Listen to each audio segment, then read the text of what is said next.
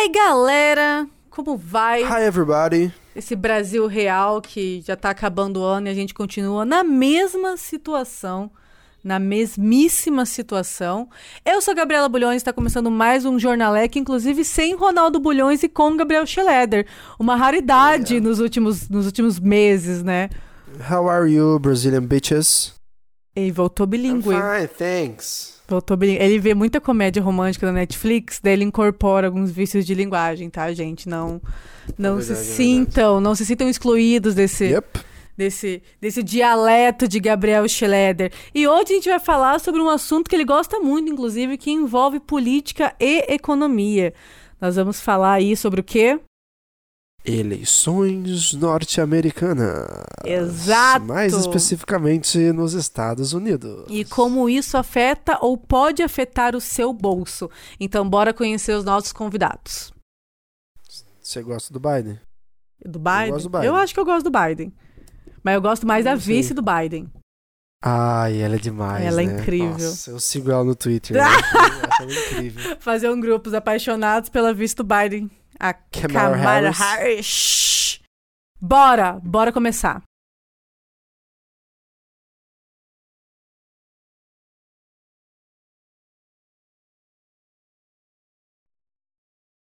Oi, meninos! Estou muito feliz que vocês toparam o nosso convite, que vocês estão aqui comigo e com o Gabriel Schleder. E para a gente começar, né, eu gosto muito de falar que as reuniões da- das gravações de Jornaleca é tipo uma roda de bar virtual. Só falta uma cerveja e uma maconha. Mentira, maconha não, vou falar que tô fazendo apologia. Vamos falar que eu tô fazendo apologia. Eu prefiro uma catuaba, por favor. Nossa, uma catuabinha aqui, ó. Supimpa. Então, para começar, vamos situar a galera que tá ouvindo. Quem são os nossos digníssimos convidados, que inclusive não tem no Brasil, tá, meninas? Às vezes eles nunca estão aqui, porque são pessoas muito importantes. Então, vamos começar por ordem alfabética. Henrique me acabou. Quem é você? De onde você veio? Para onde você vai? Conte um pouquinho pra gente. Não, não faça perguntas muito difíceis, mas enfim. Eu sou o Henrique Mercabô, eu sou natural de Cascavel, no Paraná, onde eu estou agora por causa da pandemia. É, eu estudei dois anos e meio de engenharia civil no Brasil. Eu não curti engenharia civil porque eu queria usar o ferramental quantitativo de engenharia para resolver problemas maiores que construir casas, sem desmerecer quem constrói casas. Então, é, eu me encontrei nas ciências sociais, na economia especificamente, fui para fora do país, fiz minha graduação em McGill, é, na Universidade McGill, em Montreal. Eu estudei economia, finanças e ciência política, me esfolei para fazer as três coisas ao mesmo tempo, e agora eu estou fazendo meu mestrado em economia na Universidade de Toronto. Acho que é um bom resuminho. Para onde eu vou, eu não sei, é uma pergunta muito difícil. É é uma pergunta muito filo- filosófica, né? Eu vou chorar, porque o meu currículo não chega aos pés. que exagero. E nem do Luiz Antonini, que é nome de, de, de rico italiano, né? O único defeito que é corintiano, o resto mora aqui no peito. Bom, eu costumo dizer que essa é a minha maior qualidade. Você é corintiano. Eu tenho essa virtude também, Luiz, então a gente Ótimo. está super Ah, alinhado. pronto! Gente, eu juntei o pior bonde possível. O pior bonde possível. Tô muito tipo, puta que pariu. Luiz, você pode falar já Ótimo, de você? sem problemas. gente? Primeiro, gente, obrigado, obrigado pelo convite. Vocês sabem, eu sou um grande fã do Jornaleco. Já participo como ouvinte aí faz um tempo. Então, eu sou ah, graduado em Relações Internacionais, com MBA em Economia Aplicada. Ah, atualmente desempenho aí uma função como ah, oficial para assuntos econômicos no escritório do Quebec, em São Paulo, que fica dentro do Consulado do Canadá. Inclusive, cumprimentar o meu colega hoje, Henrique, que felizmente é um- mais um brasileiro aí estudando é, no Quebec, fez sua graduação lá, depois partiu para a Universidade de Toronto também, que é uma universidade de excelente Olha, olha esse renome. biscoito. Então, obrigado pelo Olha convite. esse biscoito. Uau, olha. Você tá sentindo, Gabriel, que a gente é muito. É muito ninguém aqui? Você Não, tá com essa. né? Pelo amor de Deus, eu vou Tá entrar embaixo da mesa aqui. Você vai ficar com vergonha do seu, com do seu, vergonha. do seu curso de Comex interrompido É, pela exato, pandemia? exato. Ah, o Gabriel era agroboy, tá? Se vocês quiserem fazer algumas piadas, ele era super Nossa, agroboy, de algumas piadas. fivela, de... Nossa, a sua transformação é bem melhor que a minha. Parabéns. É, né? A gente melhora, né, cara? Deus. Meu Deus do céu. E, né, já que estamos com tantas pessoas internationals e que estudam economias e relações e os caramba quatro, a gente vai falar aqui de um assunto que pipocou muito nos últimos dias, nos últimos meses, né? Que começando, né, com as eleições norte-americanas, em que o Trump, coitado. Ah, verdade. Tá eu, eu, esqueci de falar uma coisa que me gabarita para essa discussão, tá? É, ah, que meu... você é um charlatão. Não, não, não. O meu pai é cidadão americano. Pronto. Agora eu posso falar, entendeu? Norte-americano, pois somos todos americanos. Esse é o lugar de fala. Cidadão, com, cidadão com estadunidense. É meu local de fala, tá? Nossa. tá? Seu pai deve ter votado no Trump, com certeza. Com Seu pai vota? Sim, meu pai votou no Trump. Pai vota no Trump? Sim, ele votou no Trump. Por isso que você é meia, meia boca, né? Você, você fala umas merdas de vez em quando. Eu acho que é sangue. Perfeito, né? Não dá pra ser perfeito, eu tô percebendo. Mas as eleições, né, duraram uma eternidade. Foi nessa época que eu descobri que eu não podia morar nos Estados Unidos, que eu não ia ter paciência de esperar a contação de voto por correio. Eu já quase surto com as apurações do Brasil por urna eletrônica. Quem dirá as votações dos Estados Unidos, né? O Trump tá precisando aí fazer uma terapia, porque ele não tá aceitando a derrota, tadinho. Parece aquele meme da Valdirene, da Tata Werneck no Big Brother, que ela foi eliminada, ela fala assim, não vou embora! Não vou. E daí ela fica dando volta na casa. Esse é o Trump na Casa Branca na do ano. Anota. E, mano, muita gente começou a falar disso e muita gente começou a repercutir, porque começou a afetar várias coisas brasileiras, o governo brasileiro em si. E aí também repercutiram algumas notícias de outros países, né, de como a economia internacional acaba afetando a nossa vidinha brasileira, e é sobre isso que a gente vai falar. Então, a primeira pergunta que eu vou lançar para vocês é: o que vocês acham que vocês, né, que têm experiência, né, tanto numa noção econômica brasileira como uma noção econômica de fora, o que, que vocês acham que vai mudar por conta de países do exterior como os Estados Unidos? O que, que você acha que vai mudar para a gente? Bem futurista. Cartas, vamos fazer apostas. Vamos lá, se eu puder começar, Henrique, depois eu lanço direto para você. Eu acho que, eu acho que no, no curto prazo, né, a gente já está vendo na verdade, resultados das eleições norte-americanas, né? Por mais que tenha demorado um tempão para sair os resultados, os impactos já são quase que diretos. A gente já viu uma, uma forte desvalorização do, do dólar frente ao real nesses, é, nessa primeira, essas primeiras semanas, né? Pós é, resultado eleitoral. É, muita gente acha que isso é um, um resultado de algum tipo de avanço é, econômico do governo brasileiro. Certamente tem a sua, o seu, a sua importância, mas muito mais pela pelas incertezas que, que essa eleição é, gerou, né, e pela forte tendência que a gente vai ter de judicialização do processo é, da eleição. Então, imagine-se como um investidor americano, você não sabe é, se o seu presidente eleito vai continuar, quer dizer, no fim a gente sabe porque, uh, uh, querendo ou não, o, o processo eleitoral norte-americano ele é bastante respeitado, mas existe esse, essa possibilidade de judicialização do processo, para quem não sabe, judicialização é basicamente o Trump dizer que ele ganhou e que a eleição foi roubada, né? Algo que a gente já vem discutindo faz tempo. Uh, então são, são vários fatores aí que podem que podem contribuir com essa com esse novo alinhamento, né? Governo Brasil, governo Estados Unidos. Acho que a gente vai falar mais durante o durante o episódio aí. Vou deixar o Henrique falar um pouquinho também. Boa, obrigado, Luiz. É, falando especificamente das eleições nos Estados Unidos, eu acho que é, existe uma impressão que eu não sei se é passada pela mídia ou se ela só é muito passada no boca a boca, assim, por quem quer acreditar no, no aumento de comércio entre Brasil e Estados Unidos, é, é, é passada essa ideia de que a proximidade pessoal aparente do Bolsonaro e, e do Trump leva a maior comércio, maior parceria entre os países, e muita gente ficou preocupada aqui no Brasil por isso, né? Pô, vai ganhar o Biden, né, oposição ao Trump, o que isso significa para o Brasil? Mas ao longo dos anos, onde a gente teve esse overlap de governo Bolsonaro e Trump, o Brasil deixou de vender mais de 600 milhões de dólares por ano para os americanos. Então, assim, apesar dessa proximidade ideológica, né, se dá para chamar assim, a gente não desatou nós comerciais. Então, é, eu acho que, assim, claro, os investidores, o mercado como um todo, vão tentar já descontar o valor de informação futura, né? Então a gente já vê o valor do, do dólar caindo, como o, o, Luiz falou, frente ao real. É, e isso já já está pensando em expectativas futuras do que vai ser um governo Biden, né? E o que, que vai ser um governo Biden? Vai ser um, um governo que está mais aberto ao comércio exterior, porque não segue necessariamente a narrativa do Trump de meu Deus, precisamos proteger os Estados Unidos, os trabalhos têm que ficar aqui, o emprego tem que ser mantido aqui dentro. Então, o Trump, ele prote protege as empresas americanas com algumas medidas, né? Ele não desata tão facilmente nossos comerciais com os outros países, tenta proteger a indústria interna, e daí as empresas lá ficam protegidas ficam mais fortes. Quando entra um Biden, que vai ser mais aberto ao comércio internacional, é, se entende que as empresas americanas vão perder parte dessa vantagem, que é a proteção do governo, que não é imensa, mas que existe. E daí as pessoas falam, opa, então talvez eu possa já investir um pouco no Brasil, porque os Estados Unidos já não estão mais tão protegidos, não vão estar mais tão protegidos quanto estavam com Trump.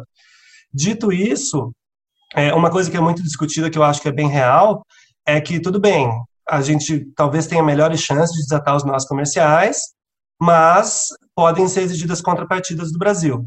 Né? Então, pensando, acho que não vai mudar tanta coisa, mas uma coisa que provavelmente vai acontecer é, vai aumentar o comércio? Vai. As os Estados Unidos podem exigir contrapartidas ambientais, por exemplo, porque as, eles não querem que as empresas deles é, tenham uma competição e impede desigualdade com as empresas brasileiras. Né? Então, se tem regulações ambientais aqui, a gente quer que tenha coisas similares aí no Brasil. Independente disso, o real ganha um pouco de força contra o dólar, porque vai aumentar o comércio, e daí começa a existir toda essa questão ideológica. Será que o governo brasileiro vai ceder ou não nessas medidas? Eu acho que no final tem que ceder, porque é o nosso segundo maior parceiro comercial. Tipo, você não tem muita opção do que fazer. É, você precisa muito, o Brasil precisa muito mais dos Estados Unidos como parceiro do que os Estados Unidos precisam do Brasil. Então tem uma simetria de poder bem grande. Eu acho que no final a gente adota algumas regulações com o governo Biden, mas o comércio aumenta, o que é bom para a gente. Perfeito. O comentário Nossa, do Henrique é, é, perfeito. Só um, um breve comentário no, no, no, começo do argumento dele, ele falou do alinhamento, né, Bolsonaro-Trump. Um, isso, isso é algo que geralmente os países integrados no sistema internacional, né, que tem a, a, o multilateralismo como, como bandeira de, de forma de é, fazer política externa é um pouco perigoso, porque a, essa relação construída entre Brasil e Estados Unidos nos últimos anos, entre os dois governos, é, não foram relações de Estado, como o Henrique bem mencionou, não foram, não houve barreira rompida, construída historicamente entre os dois Estados. O que teve foi um alinhamento de governo, e eu iria um pouquinho mais além. Eu acho que o, o alinhamento que existia entre Bolsonaro e Trump era muito mais pessoal do que de governo. Né? Então, é, é, com a eleição do Biden, com ele assumindo agora, a partir do, do próximo ano, é, é, um fator a notar é que essa relação vai ter que ser reconstruída. Né? A, a, diplomacia brasileira ela sempre foi muito bem reconhecida né? no, no estrangeiro como um todo. Né? Os, os, diplomatas brasileiros sempre foram muito qualificados, algo que tem mudado de alguns anos para cá. O Itamaraty, né, o Ministério de Relações Exteriores do Brasil, ele sempre foi muito insular. O que, que isso quer dizer?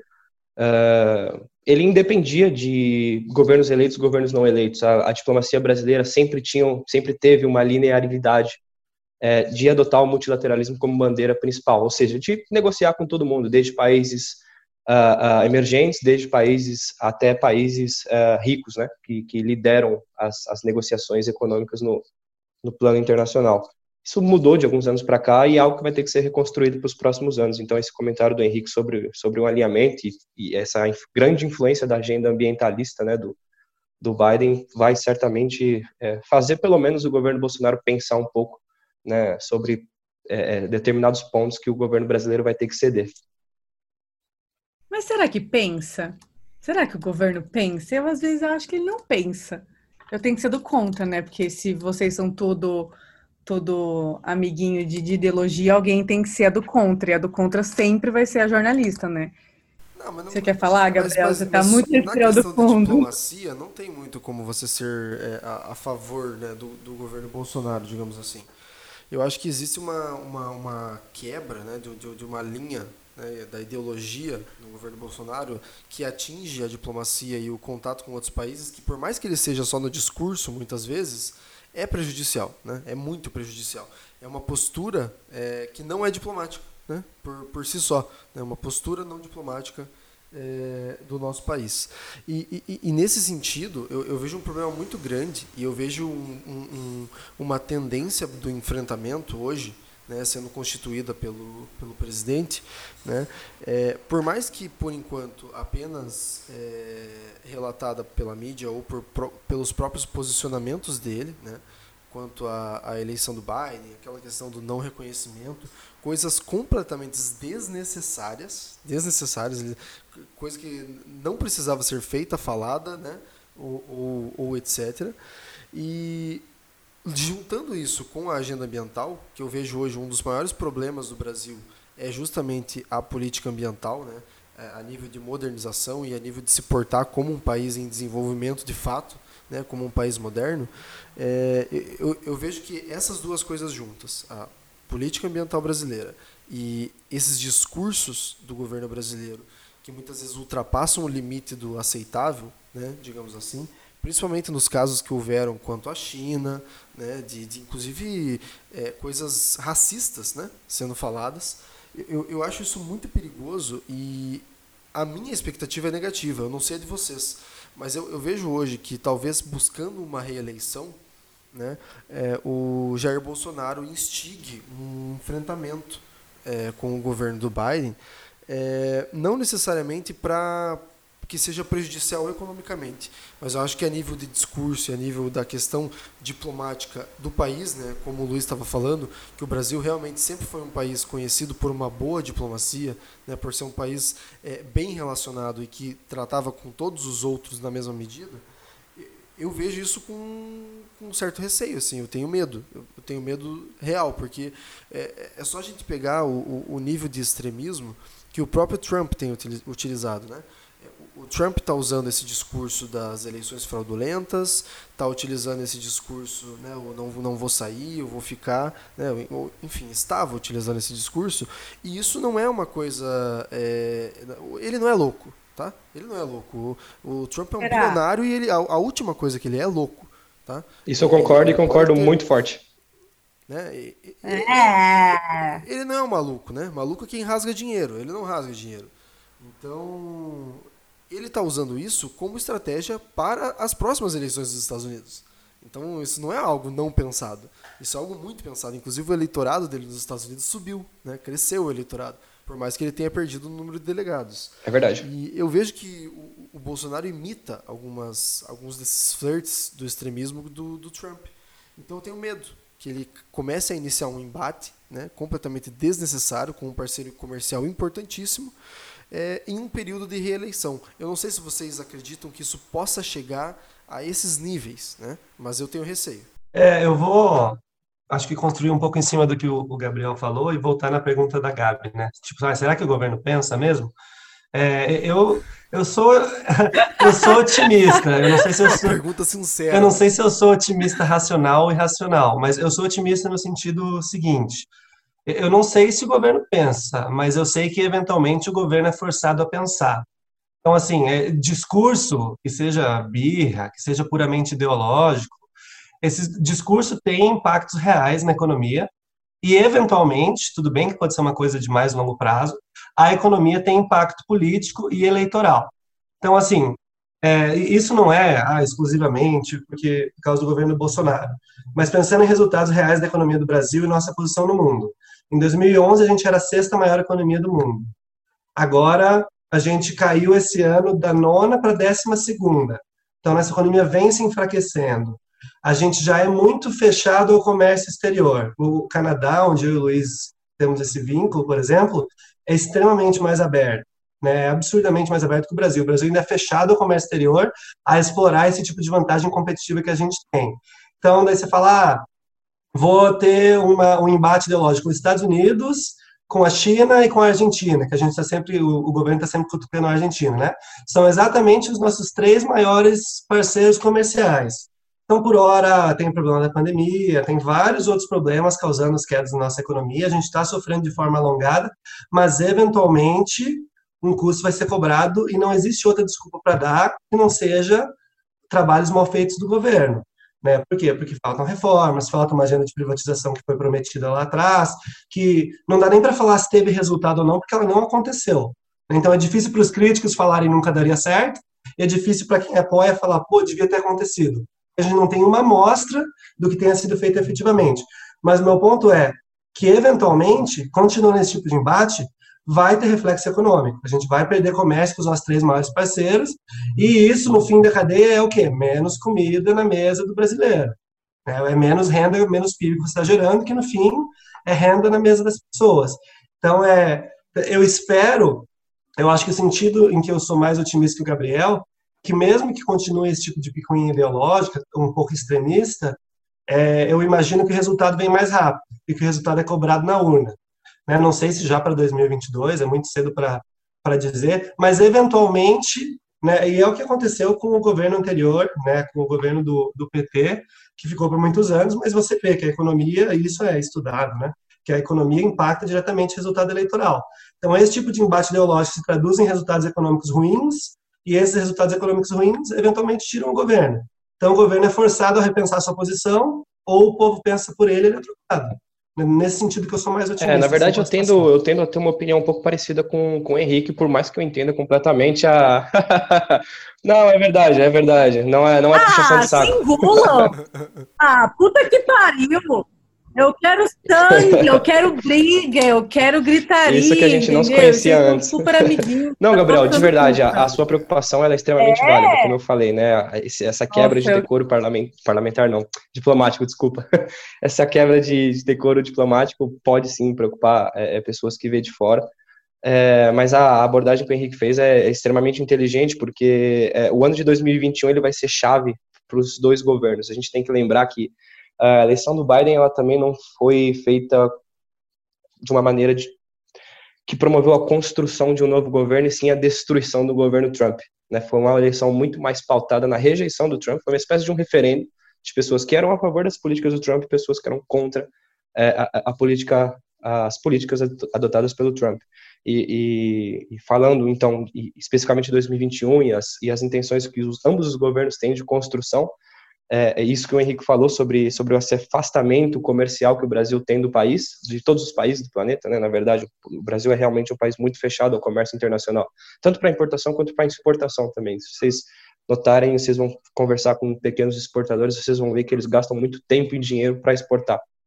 E aí isso às vezes acaba fazendo é, produtos brasileiros de alto valor agregado ficarem mais caros e, e, e é, consequentemente, não competitivos no mercado internacional. Só que a, a preocupação do, do, do, Gabriel, é, eu entendi que é mais sobre um afastamento é, é, geopolítico, né? Que, que justamente foi adotado pelos, pelos dois estados, pelos dois governos nos últimos anos.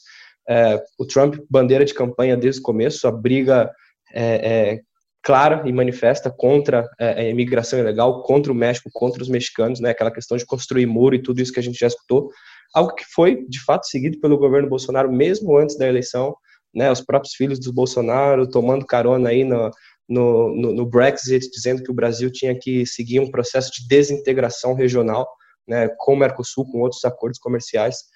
Agora, durante a pandemia, né, um assunto extremamente importante, existe é, é, uma forte pressão dentro do governo que o Brasil se afaste de diretrizes da Organização Mundial da Saúde. Isso gera, querendo ou não, um afastamento geopolítico é, perigoso né? Como o Henrique falou, a gente está, a gente estabeleceu uma, uma, uma relação é, consideravelmente tenebrosa com a Argentina nos últimos meses após a eleição do Fernandes, né? Isso não é só culpa do governo Bolsonaro, é culpa do governo eleito na Argentina também, que um faz o Lula livre, o outro faz a Arminha, né? São dois parceiros comerciais extremamente importantes, né? Hoje, é, 44% da, dos, das pessoas na Argentina estão é, na linha da pobreza, vi esse dado ontem, uh, e a gente tem um risco gigantesco de desemprego recorde para o ano que vem aqui. Né? Então, são dois países que estão brigando ideologicamente, e como o Henrique falou, perfeito, a, a, o impacto vai ser na mesa de comida das pessoas. Isso é fato, isso sempre acontece. É, então, eu, eu tendo a embarcar numa visão mais otimista, tendo em vista que 2021 é um ano fundamental, né? existem reformas a serem uh, realizadas não só no Brasil, como nos Estados Unidos também, um pacote de, de, de fomentos fiscais para dar a, a, a, opção às empresas, aos investidores, né, para retomar a economia americana. Uh, isso pode gerar, querendo ou não, mais liquidez para investimentos externos e, dado esse multilateralismo que o governo Biden uh, promete, uh, o Brasil podia ser um dos destinos desses investimentos, até porque a relação Biden com a China, que para mim é um fator assim, é, é quase que é, sine qua non, extremamente importante nessa, nessa relação. Uh, tende a, tem, tendemos a ter um, um, um ambiente uh, menos hostil do que o governo Trump, mas o Biden também não é o cara mais a favor de, uh, das políticas internacionais da China, nem da maneira que eles fazem negócio, nem do tipo de produção que é encontrado lá. Então, eu acho, eu acho que se o governo sentar um pouquinho, né, se o corpo diplomático brasileiro sentar um pouquinho na cadeira, colocar no papel os benefícios, eu acho que é, certamente eles vão entender que vale muito mais a pena é, ceder em alguns pontos em pautas sociais, em pautas LGBT, que são bandeiras do, do governo Biden, principalmente em agenda ambiental. É, o cara está falando isso desde o começo da campanha, Exato, o cara disse, a Amazo... é óbvio, né, gente? Amazônia, eu, eu, costumo né? dizer que, que a geopolítica como um todo é um grande jogo de hipocrisia. Assim, ganha quem mente melhor. É, é, é assim e sempre foi assim. E o interesse dos Estados Unidos definitivamente não é na preservação do meio ambiente. A gente sabe disso. Os Estados Unidos é um dos maiores poluentes faz anos, né? É um, é, um, é um estado que busca produções em outros países que também não respeitam o meio ambiente, justamente para diminuir o custo da mão de obra, o custo competitivo dos produtos. Os caras estão interessados nas plantas medicinais, nas, nas, nos recursos minerais que existem ali, nas enormes bacias aquíferas que o Brasil tem. Isso é óbvio. Né? Mas cabe ao Brasil tocar esse assunto de maneira soberana, sem enfrentamento. Isso é totalmente possível via uma diplomacia bem feita.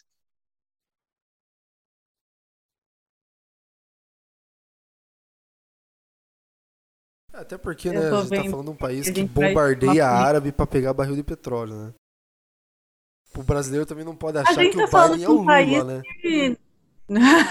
Pelo amor de Deus. Mas né? a gente está falando de, um, de, um, de a construção de um país que não tem uma economia complexa. A nossa, a nossa estrutura econômica é toda perfeito, cagada. Davi. A gente perfeito, consegue produzir matéria-prima, mas a gente não consegue produzir o produto final da mesma matéria-prima.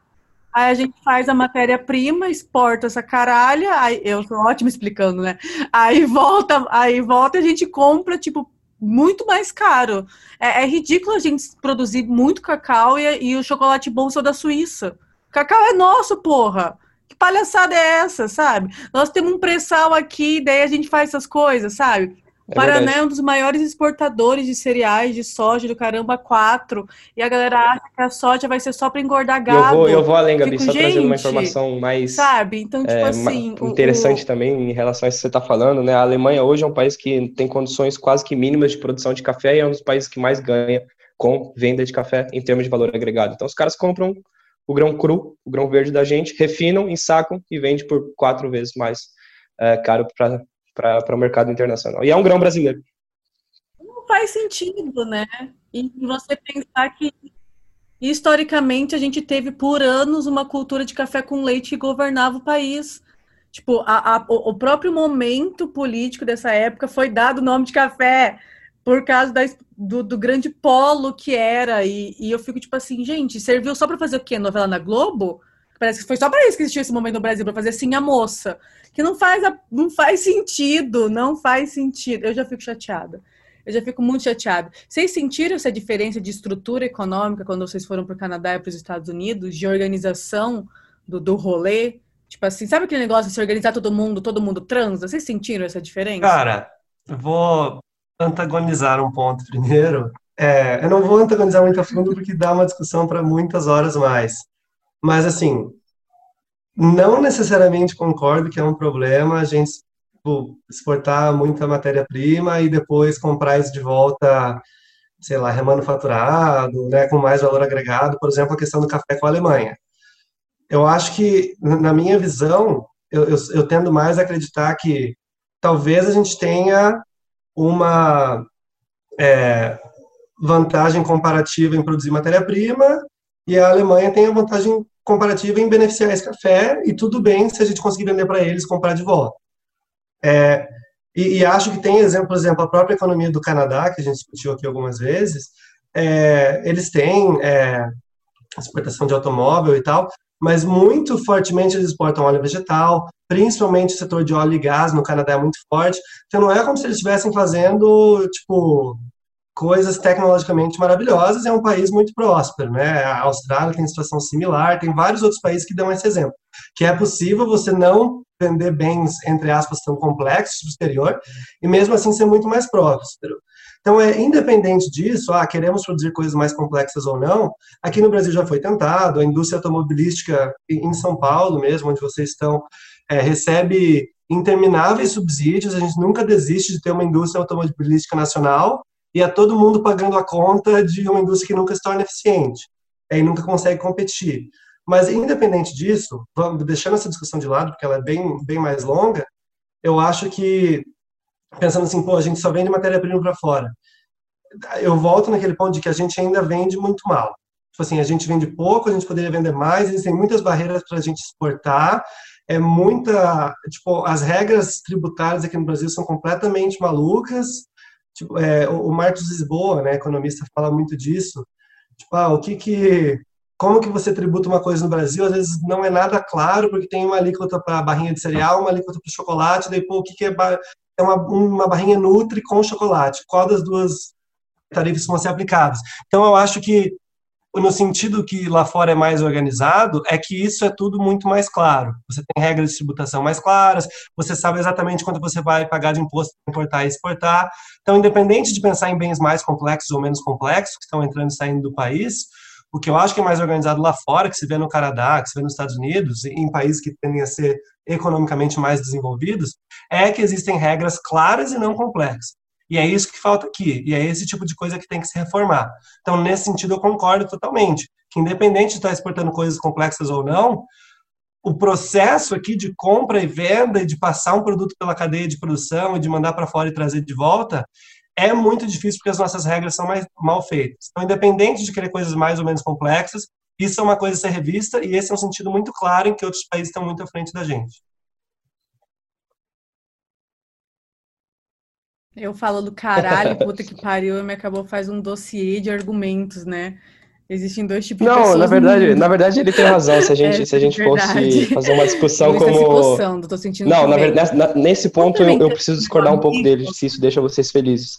É, é, eu acredito que, que a complexidade. A gente tem, uma, tem, uma, tem um, um pensamento muito, eu diria, do século passado de achar que país desenvolvido é só país que tem indústria. É, nesse ponto, o Henrique tem razão. Não é, não é só exportar bem complexo. Tem países que exportam bens complexos e não são ricos. Né? Isso é verdade. Toda essa complexidade de, que, o, o que o Brasil oferece para o exportador também é verdade. Uh, o Canadá, por exemplo, é um, é um país que um, é, não possui uma indústria resiliente como outros países, como, como uh, Reino Unido, como França, como os próprios Estados Unidos. Uh, mas o Canadá é um, é, um, é um país que conseguiu agregar valor em soluções simples, assim como a Austrália. Como? Por meio da tecnologia. Hoje, Montreal é um hub internacional de criação de soluções de inteligência artificial. É o assunto do século. Isso não necessariamente é um, é um, é, é um produto manufaturado de alto valor agregado, não é uma máquina de raio-x, certo? Mas é, querendo ou não, algo demandado pelo mercado internacional, é algo que gera muito emprego, muito conhecimento, muita propriedade intelectual e faz o Canadá um país rico também. Né? Então, é, é, eu, eu, eu, discordo um pouco nesse, nesse sentido da gente se consolidar como exportador de matéria-prima, até porque é, as commodities ela tem, ela tem um preço controlado pelo mercado internacional, vai chegar a uh, um certo período, do, no, no, num tempo histórico que uh, a gente... O café pode parar de ser demandado, o açúcar pode parar de ser demandado. Né? A China já começa a buscar é, outras, outros fornecedores de soja, que basicamente era só o Brasil que vendia. A China está comprando da Tanzânia agora por um valor muito menor. Então, eu acho que a complexidade econômica é importante, a gente não deveria focar totalmente em indústria, mas em sim agregar valor à produção brasileira. Esse, esse é, um, é, uma, é, uma, é uma opinião que eu tenho, mas vamos seguir com, com Biden e Bolsonaro aí, que é o assunto do momento. Meu, ah, eu fico triste, porque daqui a pouco a gente vai ter que se despedir, porque o Henrique me acabou é uma pessoa muito compromissada, mas inclusive ele vai até se atrasar, porque a pergunta que eu vou fazer agora talvez demore mais de cinco minutos para responder. Mas como a gente está pensando muito em como o externo ele impacta o interno, né? É tipo um namoro. Se o namoro tá uma bosta, você vai ficar triste. Então, a, a, as economias se relacionando, elas são tipo isso. E eu sou muito, eu sou a pessoa perfeita para dar conselhos de relacionamento amoroso. Porque eu sou uma corna muito bem válida, sabe? Então, eu falo com muita propriedade. Então, o que que rola? É, na, na opinião de vocês, quais são os pontos que a gente tem que ficar atento para o que está acontecendo lá fora? Coisas que a gente deveria prestar mais atenção, independente de ser noticiado ou não, porque isso pode desenvolver a curto, a longo prazo, a afetar aqui e querendo ou não, por exemplo, assim, a, o, o fator que eu acho que é mais escancarado para as pessoas é a relação dólar-real, né? Isso as pessoas têm mais noção de que uma coisa afeta a outra e acaba afetando o nosso bolso. Mas tem outros fatores também. Então, se a gente pudesse, sei lá, elencar três, quatro, cinco fatores que o brasileiro tinha que ficar mais atento sobre o o comércio exterior, as relações exteriores, a, a, a, política do exterior, a economia do exterior? O que, que você acha que seria, na opinião de vocês? Vai lá, Henrique, deixa você começar que você tem que sair daqui a pouco. eu ia passar a bola para você, porque a pergunta foi difícil. É... Sem problema, você que sabe. Eu, eu tenho, eu tenho um ponto aqui na cabeça, mas se você quiser começar. Pode soltar pode... então. Vai. Então, beleza. Acabou da pensando, filha da puta. No finalzinho ela me solta uma dessa. Não, nada, nada disso. Tenho certeza que ele vai ter uma resposta muito melhor que a minha. É, eu, eu, acho que o primeiro, primeiro, primeiro ponto que eu pensaria, assim, logo de cara, é, vai muito vai muito em direção nessa nessa tendência com o novo governo Biden de construir ou reconstruir relações né, e, e integrações comerciais que foram desfeitas nos últimos é, anos de Trump. A gente viu ali uma, uma, uma, forte negociação pela, pela, pela, enfim, pela final ratificação do, do TPP, né, que era um acordo transpacífico que ligaria é, uma boa parte do PIB mundial que é, é, com, a, com a decaída dos Estados Unidos foi deixado de lado. Existe agora um novo acordo, né, uma parceria econômica regional abrangente, né, que foi liderada pela China, que vai é, congregar basicamente um terço do PIB mundial, é, e que o Brasil nem os Estados Unidos estão incluídos. Então, eu acho que em termos de política internacional, de geopolítica, de política comercial, eu acho que o Brasil, é, para os próximos anos, seja Bolsonaro, seja outro, outro, outro presidente, deveria focar em diversificação comercial. É algo que o Canadá faz, é algo que o Canadá é, é, é muito forte em comercializar com o mundo inteiro e ser neutro em questões polêmicas, isso eu acho essencial. Mas isso é um ponto que eu acho que a gente deveria é, é, prestar bastante atenção e evitar esse tipo de, de, de briguinha Bolsonaro-Biden, Bolsonaro-Fernandes e a gente focar em botar é, comida na mesa dos brasileiros. Eu acho que esse devia ser o ponto principal. Muito político, né? diplomata, né? Ele ainda vai diplomata. ser vereador de São Paulo, anota. Anotem, ele ainda vai fazer. Eu sei, que ele vai, eu, eu tô sentindo já essa candidatura. Vou ter que mudar meu domicílio eleitoral para votar nele. O... Ai, meu Deus! Eu não aguento, eu tô rasgando cedo. Um voto eu já tenho. Tá é, tá, vou tentar responder a pergunta. É, eu acho que olhando aí além olhando além do dólar, né, o que é importante acompanhar. Pensando nessas brigas, a gente falou bastante hoje da, da briga do Brasil com a China e do Brasil com os Estados Unidos. Mas existe uma briga muito importante entre esses dois países, que são, de novo, nossos dois maiores parceiros comerciais. Por que, que é importante a gente acompanhar esse embate? Porque ele pode ter, dependendo de como a gente se alinhar, pode ter consequências para a gente. Então, puxando ali do que o Luiz falou, era, seria interessante que a gente conseguisse manter certa neutralidade, né? Porque a gente tomar um lado ali pode prejudicar a gente nas relações comerciais com a outra parte, seja esse esse lado que a gente tome o americano ou o chinês. É, a briga hoje é, tem vários fatores, mas revolve muito em torno da implantação do 4G, se seria aceitável que parceiros comerciais americanos usassem tecnologia chinesa para adotar o, desculpa, 4G não, 5G nos seus países. É, e os Estados Unidos, obviamente, quer desenvolver tecnologia própria, implantar nos parceiros, não quer que usem a chinesa. Então, vai, vai ser muito difícil essa escolha para a gente de, será que a gente espera para adotar uma tecnologia é, para que ela venha dos Estados Unidos e isso magoa a China? Né? É, é, muito um namoro ali, é um poliamor que está rolando economicamente, como a Gabi falou, e as partes ficam magoadas. Então, vai ser muito difícil se portar é, nesse cenário. E além desse cenário, eu acho que de novo, a gente falou muito de China, Estados Unidos, um pouco de Argentina hoje, mas é, é, importante ficar de olho também na União Europeia, né?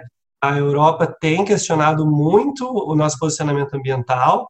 Obviamente, existem questionamentos para serem feitos de volta, né? Porque não é como se os países europeus fossem é, os mais fantásticos em preservação. É, mas, mesmo assim, pelo menos até o fim do ano passado, quatro dos dez países que mais compravam produtos nossos estavam lá na União Europeia. Então não adianta a gente olhar só para os Estados Unidos, só para a China e só para a Argentina, porque são os três maiores, e esquecer que a gente tem outras centenas de países com os quais a gente comercializa, né? Eu acho importante cuidar essa relação também, porque a União Europeia tem se organizado mais, se unificado mais para impor regras de comércio com outros países. E o Brasil, obviamente, tem muito a ganhar ou a sofrer, dependendo dos seus posicionamentos. Acho que é uma segunda coisa para assistir aí internacionalmente. Uau. Basicamente, a gente precisa fazer o dever de casa, né, minha gente? Não, a gente tem que fazer outra faculdade para conseguir acompanhar essa discussão. Ah, não, eu tava, eu tava viajando Não. aqui, tava olhando pra parede. Eu estudei no mesmo lugar que o Luiz e parecia que a gente, tava, a gente estudou em lugares completamente diferentes. Eu fiquei, É. mas que aula que ele aprendeu isso que eu não tô me lembrando? Quem que Tá falou? louco. O que tá O acontecendo? povo da empresa escreveu uns troços aqui no vidro, eu tava lendo aqui. É melhor eu não te falar pra não te queimar, Gabi. Nossa, que horror!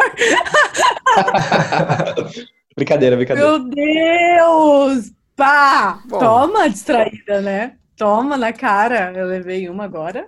Mas eu acho que é isso, né, Gabi? Tivemos aí uma verdadeira aula proferida pelo Luiz e pelo Henrique. É, eu acho que de, de tudo aí, né, fazendo um- uma síntese, eu acho que sempre é muito bom um pouquinho mais de progressismo, né, um, um presidente aí dos Estados Unidos um pouco mais progressista, né, um pouco mais interessado nessas relações multilaterais, que não seja só um louco que fica esbravejando e xingando todo mundo, né. Espero que o Brasil siga o exemplo, né. Não vou entrar mais em outras discussões para não, não polarizar essa conversa.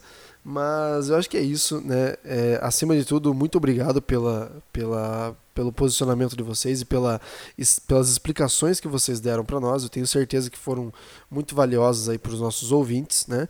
E para finalizar aqui a nossa, a, a nossa conversa, deixar as redes sociais, as redes sociais de vocês para que as pessoas, porventura, possam ver algumas outras explanações, enfim, ter contato com vocês e poder desfrutar dessa magnânima inteligência que vocês dois possuem, tá bom?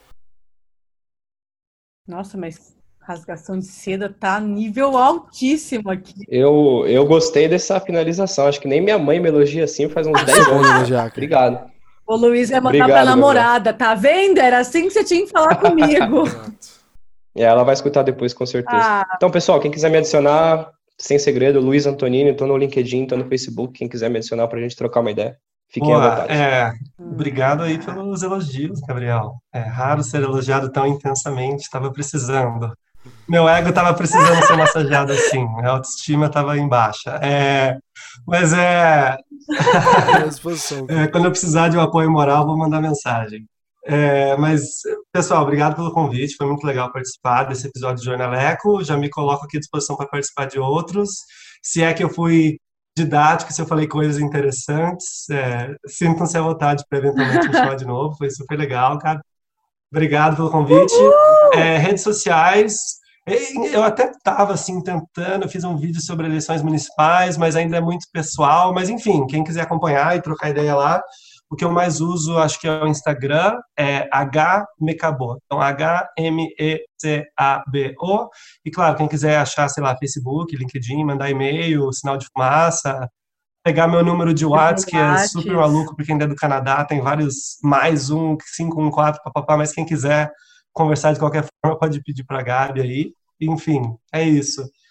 o Luiz já vai fazer a primeira coisa que ele vai falar pra mim depois que terminar. É falar assim, ô, passa o número do maluco aí. Eu que vou pedir o dele. Passa o zap do. Henrique. Ai, eu não aguento, eu não aguento, eu não aguento. É nesse clima de rasgação de seda que os dois estão quase se engolindo. Acho que eles descobriram que eles são irmãos de outra vida, reencarnaram, sei lá o que que deu. E a gente finaliza mais um episódio do Jornaleco, que a gente conseguiu falar muito sobre comércio exterior, sobre relações exteriores com o Brasil, como isso afeta o nosso bolso, como isso muda toda a nossa vida aqui. E aproveita que você está aqui no Spotify, baixe esse episódio para você poder escutar onde e quando quiser. Né, tem outros episódios muito legais e mais informações você encontra no nosso Instagram, jor.naleco. E, é claro, toda quarta-feira às oito tem episódio novo por aqui. Até mais, um beijo, valeu pela participação. Tchau, tchau, galerinha.